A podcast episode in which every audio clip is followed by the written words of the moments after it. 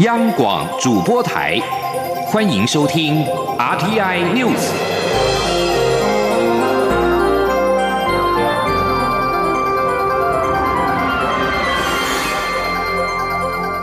听众朋友您好，欢迎收听这节央广主播台提供给您的 RTN News，我是张顺祥。世界卫生大会 （WHA） 第二天，合计十三个友邦跟理念相近国家在闭门总务会议二对二辩论以及大会上替台湾发声，强调 WHA 不应该排除台湾。世界卫生大会二十号开幕，台湾连续三年未受邀。十四友邦二十号提案邀请台湾作为观察员参加 WHA，最终也被大会决定不纳入议程。虽然如此，友邦及理念相近国家陆续在大会上发言力挺台湾。开幕的第一天，美国、德国以及英国在大会上直接或间接的替台湾仗义直言。其中，美国卫生部长艾萨强调，台湾两千三百万人民应该得到发声的机会。二十一号是大会的第二天，替台湾发声的音量更大了。日本厚生劳动大臣政务官古新正义上午发言表示，不该让特定地区连以观察员身份都无法参与 WHA，这将产生地域空白。友邦巴拉圭的卫生部长马索雷尼则说，巴拉圭坚信与全球卫生领域相关的议题不应该依据政治考量决定，强调中华民国台湾以观察员身份参与至关重要，将有助 WHO 更有效率的达成基本的目标。下午则有加拿大的首席公共卫生官华裔的谭永诗间接的替台湾来发声，而卫副部长陈时中二十一号跟美国卫生部长艾萨会谈，艾萨强调，除了以美国部长的身份之外，也愿意用个人力量双管齐下为台湾来发声，并强调这是价值观的问题。陈时中当面感谢艾萨挺台发言。艾萨强调会持续的为台湾发声，而在卫福部的脸书则是分享陈时中在日内瓦侧录的谈话短片。前记者肖兆平的报道：世卫行动团团长、卫生福利部部长陈时中透过脸书说明行动团在日内瓦的相关工作成果。陈时中表示，世界卫生大会开会首日，行动团就在场外收看转播，关注会议情况。只是当他听到许多世界卫生组织重量级人员在大会里一再提到 “Leave no one behind”，这让场外的陈时中觉得格外讽刺。陈时中说：“其实我那时候的心情是觉得很讽刺了。哦，大家一再提到 ‘Leave no one behind’，哦，我们就坐在场外。啊，台湾两千三百万人就坐在场外，所以心情也觉得真的是。”大家嘴巴讲的，跟他这次的主题 “walk the talk”，啊，要去实践它，要去做。可大家到底真正做了多少？虽然邀请台湾作为观察员参加 WHA 的提案不列入议程，但陈时中还是特别感谢马绍尔群岛的卫生部长在会中奋力为我仗义直言。在场外互动时，还真诚的勉励台湾，虽然输了一场战役，但不能输了整场战争。还有美国的卫生部长也在大会里替我发声。陈时中说：“那最主要讲的就是说，哦，全球的防疫不能有缺口，那缺少了代表两千三百万人的台湾，那我们的防疫的体系啊必然被削弱。那我想也非常谢谢美国在大会里面啊特别提出台湾来支持我们参与整个全球卫生的防疫工作。”卫福部表示，行动团与各国的双边论坛持续展开，各国都很关注医卫人才的培育问题。为此，卫福部也提及，近年台湾协助培育医疗专业人员的师资培育计划，希望台湾无私培育的医卫种子，可以改变世界每一个角落。中央广播电台记者肖照平采访报道。而民进党立委医师工会全国联合会的理事长邱泰元，二十一号在世界卫生大会召开期间，在日内瓦举办国际研讨会，说明台湾社区医疗跟安宁缓和照护等成就受到各界的肯定。焦点回到台湾的二零二零总统大选，民进党中执会今天讨论总统初选的期程。党主席卓荣泰表示，日前最后协调症结在于民调的日期、对比的方式、手机纳入的比例、三合一配套问题。协调若无结果，民调办法可否变动？这些最后最大的难处，今天的会议必须要做出关键的决定。民进党总统初选的骑乘，蔡英文总统阵营主张手机纳入民调，采对比式民调，而且加入台北市长柯文哲。民调时间是六月十号到十四号。行政院的前院长赖清德阵营则是坚持回归到原公告初选办法。采互比式民调，而且是以市化民调为主。中泰二十一号晚间在脸书发文表示，今天的中执会如果没有新的协调结果，会有什么样的发展呢？蔡英文总统跟行政院的前院长赖清德在民进党内总统初选竞争激烈。蔡总统接受广播节目访问时表示，他跟赖清德最大不同就是他有经验，在国防、外交、两岸的历练完整。蔡总统并且强调，对于捍卫台湾的主权，执政者当然要有坚强的意志，但是更要有方法，集结国际间最大的支持。请听央广记者欧阳梦平的报道。蔡英文总统二十一号接受 Pop Radio 节目主持人蔡诗平专访，被问到要如何告诉选民他与行政院前院长赖清德有何不同，总统表示自己比较有经验。他指出，蔡政府在过去三年已经为这个国家下阶段所需要的建设发展打好基础，这是很困难的过程，碰到许多挑战、批评甚至攻击，但某种程度也提醒他哪些事情要注意。经历过这个过程。的人在考虑事情或执行时，就比较有经验，比较能顾及较重要的层面。总统并指出，要稳健处理外交、两岸、国防，需要一定程度的历练。他自一九九零年代晚期进入国安会之后，都在这个领域历练，应该是目前政治人物中最完整。近几年国际局势越来越复杂，但外界评论都认为他处理稳健。对于独派人士多支持赖清德，似乎认为赖清德比较能捍卫台湾主权、追求台湾独立的价值。蔡总统表示，捍卫主权不是讲讲而已，重点是要有方法，看你累积了多少筹码，后面有多少国际支持。总统说，也因为我们小心处理了呃两岸关系，所以国际间对我们的信赖度其实是呃强化的哈。那所以嗯。我们现在在国际间，大家都认为说，我们维持这个区域的和平稳定，台湾是一个伙伴，好，所以，嗯，我的意思是说，保护台湾的主权，好，当然就是说，这个执政者他有要有一个坚强的意志，但是执政者更要有方法去集结最大的支持。另外，对于赖清德认为自己的决断力及执行力比较强，蔡总统则认为政治这件事没有绝对的明快或所谓执行力的问题。他指出，台湾社会意见多元，如果要降低社会的纷争，就要尽量用比较周全、谨慎的方法处理。如果只求明快，反而没有考虑到许多细节，而公共政策往往就因为没有注意到细节，衍生许多纷扰，让原本利益良善的政策。策造成许多负面冲击。中央广播电台记者欧阳梦平在台北采访报道。民进党总统初选的时程跟民调执行等细节迟未定案，中执会是否会强势通过新的初选规则备受关注。对此，投入到初选的行政院前院长赖清德表示，有人提醒他，目前蔡英文总统掌握了中执会，可能会修改初选的办法，他认为切切以为不可。赖清德说：“任何人要赢，一定要赢得干净。若失去了民主精神，又破坏了公平制度，恐不利明年大选。”刘玉秋报道。民进党总统初选蔡赖执政白热化，历经三次事务性协调，蔡赖阵营对初选时程、民调执行等细节仍未达成共识，将留待二十二号中指挥在议。届时会中是否会通过新的初选办法，再度延后初选日程等，引发各界关注。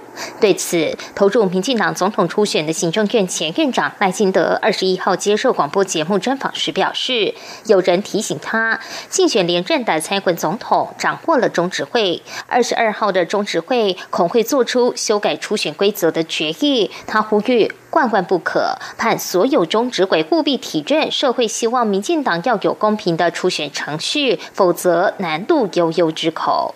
赖清德说：“那可能会去修改初选的办法。对，那我是认为，呃，切切以为不可了哈。嗯，如果失去了民主的精神，而且呢，也破坏了公平的制度。”那换句话说，任何一个人要赢，一定要干净赢啊！嗯，啊，如果没有办法达到这个目标，那恐怕呢是没有办法团结整个党内，也没有办法凝聚现在社会已经分散的力量。这个在大选里面是非常不利的。赖清德强调，如果因拥有多席次的中执委就可以制定游戏规则，说这样是民主，只是陷民进党于不义而给，完全违反民主精神。赖清德说，民主是人民做主，民主的意义是公平原则，不是一方改变规则，另一方就要被迫接受。赖清德也重申，党中央早已公告初选办法，基于党的和谐与未来的团结，他也愿意持开放态度讨论。但对方显然不是想要理性讨论出公平的结果。既然参选人对初选办法无法有新的共识，自然就要回到原来公告的办法，也就是五月底前执行民调，并以家户电话做民调。不过，若蔡总统有其他意见，他也愿意与蔡总统见面。一起讨论。至于媒体询问，若中执会真的再度延长初选期程，是否会退出这一场选举？赖清德说，他一直遵守民进党的制度，他不会退出这一场选举，他会坚持下去。中广播电台记者刘秋采访报道。而在国民党方面，台北市长柯文哲是否参选二零二零年的总统引人关注。媒体报道，国民党的总统初选民调将会纳入柯文哲对比。对此，国民党组发会的主委李哲华二十一号表示。民调题目需经过民意调查执行小组讨论之后决定，目前正上签给国民党主席吴敦义核定当中。李泽华表示，国民党预计在六月十号会公布初选的名单。而媒体民调显示，高雄市长韩国瑜的支持度下滑，而红海董事长郭台铭支持度上升。对此，韩国瑜表示，他一向将民调当作参考，对他来说，目前是以专心高雄市政为主。郭台铭则说，只要国民党赢，他愿意跟韩国瑜在中央跟地方一起分工合作。他也相信自己能够争取到民众支持。请央广记者王维婷报道。媒体民调显示，高雄市长韩国瑜的支持度下滑。红海董事长郭台铭在蓝营内部的民调呈现上升趋势，而台北市长柯文哲的声势则上扬。有报道指出，若韩国瑜表现不佳，支持者可能会分别流向柯文哲和郭台铭。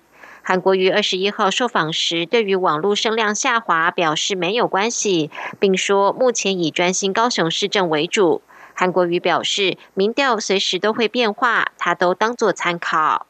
没关系啊，我们的声量叠也好，高也好，这个都是一个很自然的表这个表述。然后网民自己喜爱就多点，网民不喜爱就少点，这个没有问题的。那我现在专心一心一意就是在高雄的市政。对于自己的支持度上升，郭台铭说：“如果不能体察民意，就会随时被选民抛弃。他现在请走基层，希望能够了解民众的心声。”针对媒体分析，如果韩国瑜最后不参选总统，选票可能会流向柯文哲。郭台铭也表示：“这是见仁见智，他有信心可以争取选民的支持。”我觉得这个是呃，大家见仁见智。我当然认为说，啊，只要国民党赢啊。我想大家，我跟韩市长大家共同合作啊，在中央跟地方的分工。我认为票呢经过我跟这段时间的这个跟大家在拼经济的方，每个地方我多跑，我想这个票我有信心，它会流到我这边来。前新北市长朱立伦则表示，根据民调分析，如果国民党持续分裂，那么失望的选民就会转而支持柯文哲。他要提醒蓝营特别注意。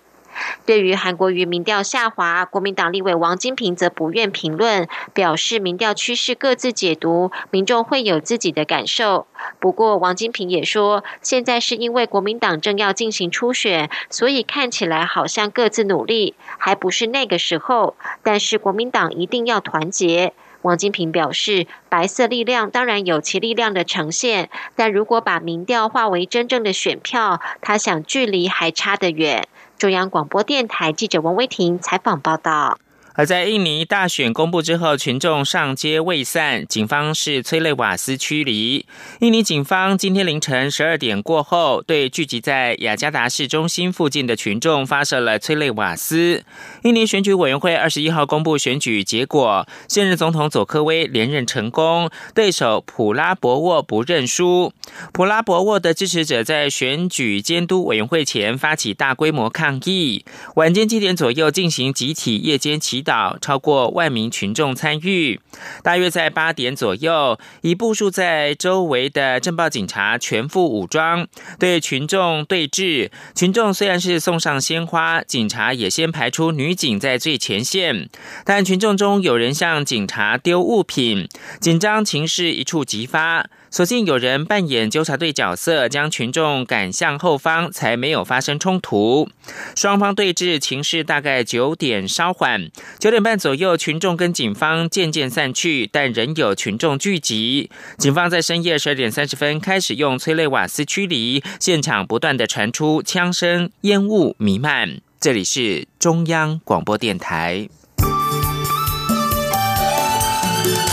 是阳光，像台湾之光穿透世界之窗；是阳光，像神鹰翅膀环绕地球飞翔。现在是台湾时间清晨的六点四十六分，又过了四十五秒。我是张顺祥，继续提供新闻。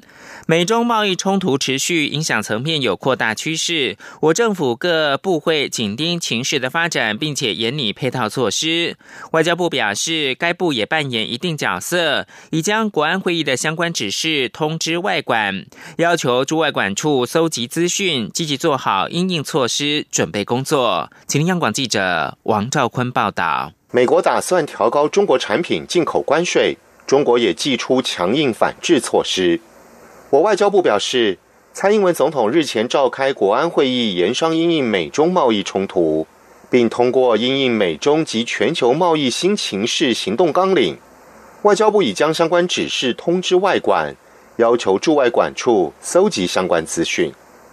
外交部指出，除上述工作外，驻外管处还会积极了解台商在海外投资的产业链布局，是否影响台湾产品竞争力等问题。并建议台商适时分散风险。外交部发言人李宪章说：“政府一直鼓励台商回流到回到台湾来参与投资啊，那目前为止也已经有相当好的成效。我们希望，当然政府部门会一起努力加强这方面，鼓励台商回来。那也会在其他的面向哦，来进行这个有助于建构台湾更好的投资环境这样的一个一个方向来努力。”外交部强调，各部会不会松懈。都很注意美中贸易议题的后续发展，并严拟配套措施，做出最好的应应。而外交部在其中也扮演一定角色，并持续强化相关工作力道。中央广播电台记者王兆坤台北采访报道。而在健康的议题方面，机关署二十一号说明国际麻疹疫情的状况。机关署疫情中心副主任郭宏伟表示，由于缅甸麻疹疫情持续升温，也有感染风险，已经在五月十五号调高旅游疫情的建议。此外，机关署也提出了另外的预警，是国内近期的长病毒疫情有升温的迹象。机关署防疫医师林永清表示，国内上个星期新增三名的长病毒并发重症个案，患者都是婴幼儿，最小的更有出生只是五天而已。请记者肖兆平的报道。卫生福利部疾病管制署二十一号说明最新的疫情概况。机关署疫情中心副主任郭宏伟表示，国内近期长病毒轻重症的比例都有增加趋势，虽然距离流行阈值还有段差距，但近期的成长幅度相当明显。他说：“好，那这个是我们长病毒门急诊就诊人次，在上周的话大概是八千五百四十九人次。那虽然离我们的这个流行阈值一万零五百人才有一段距离，不过上一周的八千五百多人次，较前一周是有上升百分之十九。”机关署防疫医师林永清进一步表示，近期新增三起长病毒并发重症个案。北部是有一岁男童出现发烧、呕吐、肌药型抽搐等神经异常症状，经检验确认是感染肠病毒七十一型；而南部则是六岁女童，也同样出现神经系统异常症状、说话不清等情形，经检验是克沙奇 A 九型病毒。两起个案住院治疗后已经康复出院。而中部这起案例仅是刚出生五天的男婴，经检验确认是医科病毒十一型，同时这也是今年年纪最小的肠病毒重症个案之一。林永清分析这三起个案，发现其家人、同学都没有肠病毒疑似症状，怀疑可能是公共场所或大人的接触传染。他说：“因为呃，成人感染肠病毒之后呢，是不一定会有症状，或者是症状不明显，那很有可能因为这样子，所以传染给小朋友。所以还是呼吁，就是说，呃，如果大人啊，就是出外返家之后，一定要先换衣服。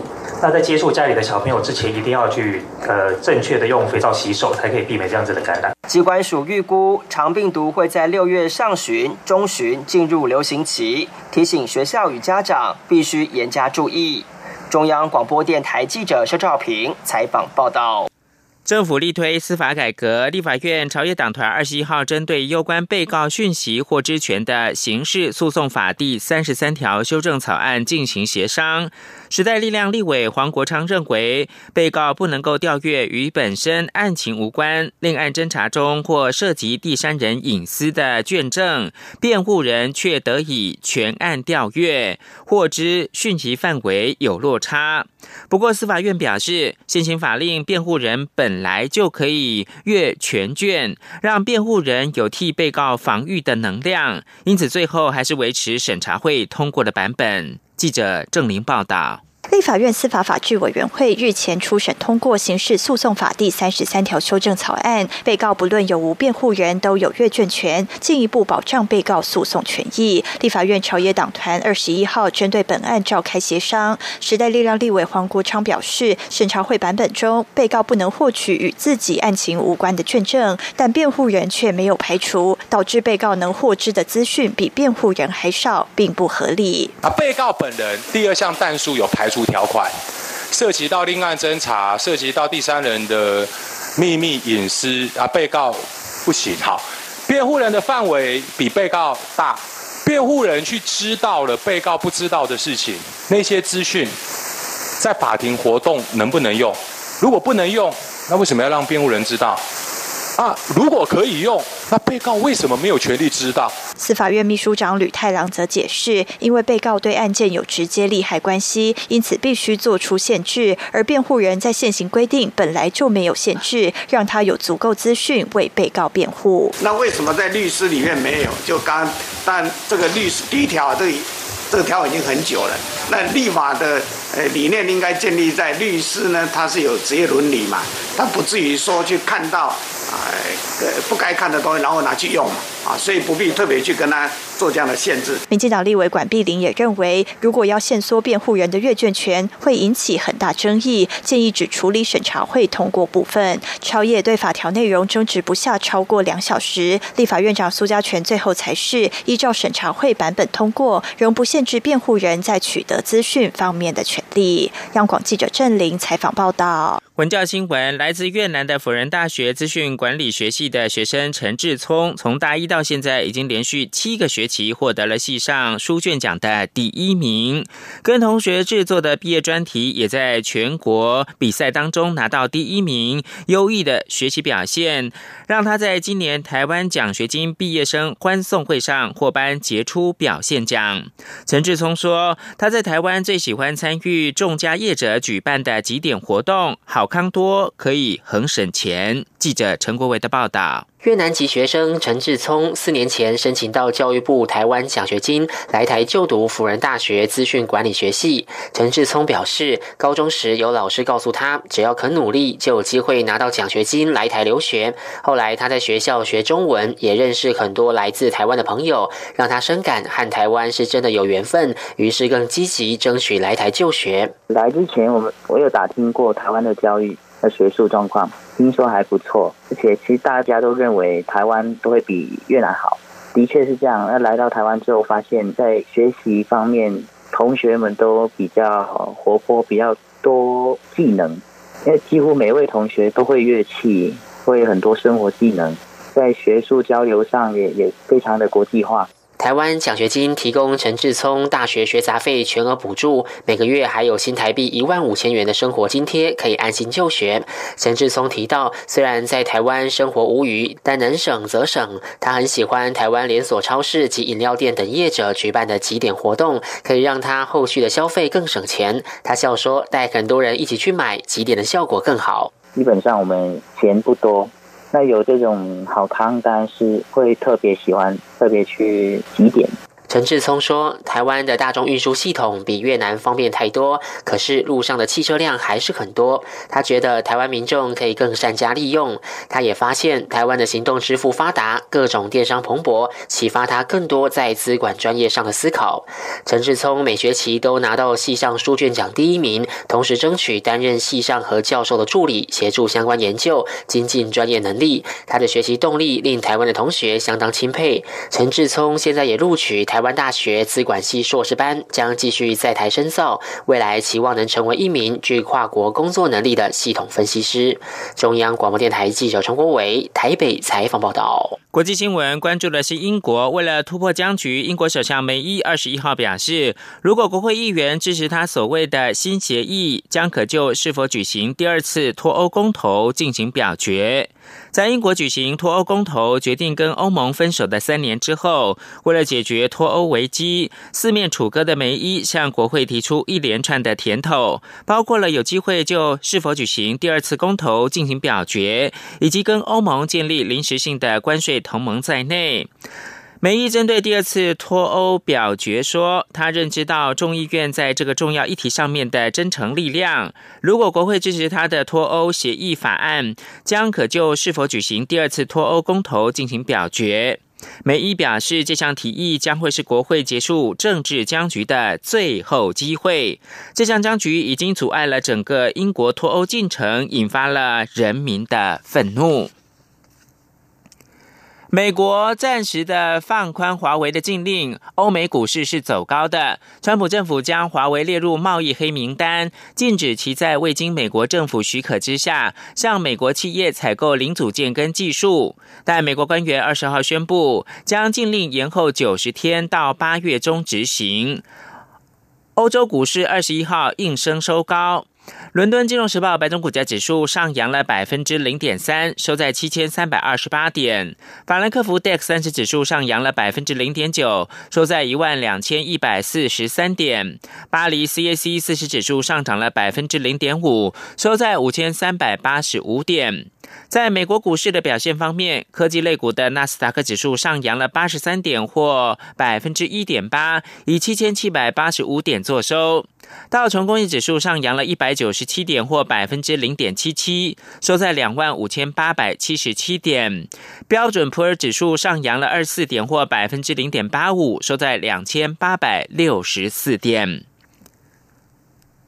最后提供给您是美中科技竞争白热化，华府除了将中国电信大厂华为列入到出口管制的黑名单，核准美国半导体厂商延揽中国先进工程人才的速度也放慢了。眼见科技壁垒成型，求才若渴的业界焦急，而且是苦恼。华尔街日报引述没有具名的业界人士报道，美国政府去年开始放慢核准速度。业者聘用中国员工、指派员工或者是从事美国重要工程计划的能力受到了限制，影响到英特尔、高通以及革新等半导体厂商数以百计的职位。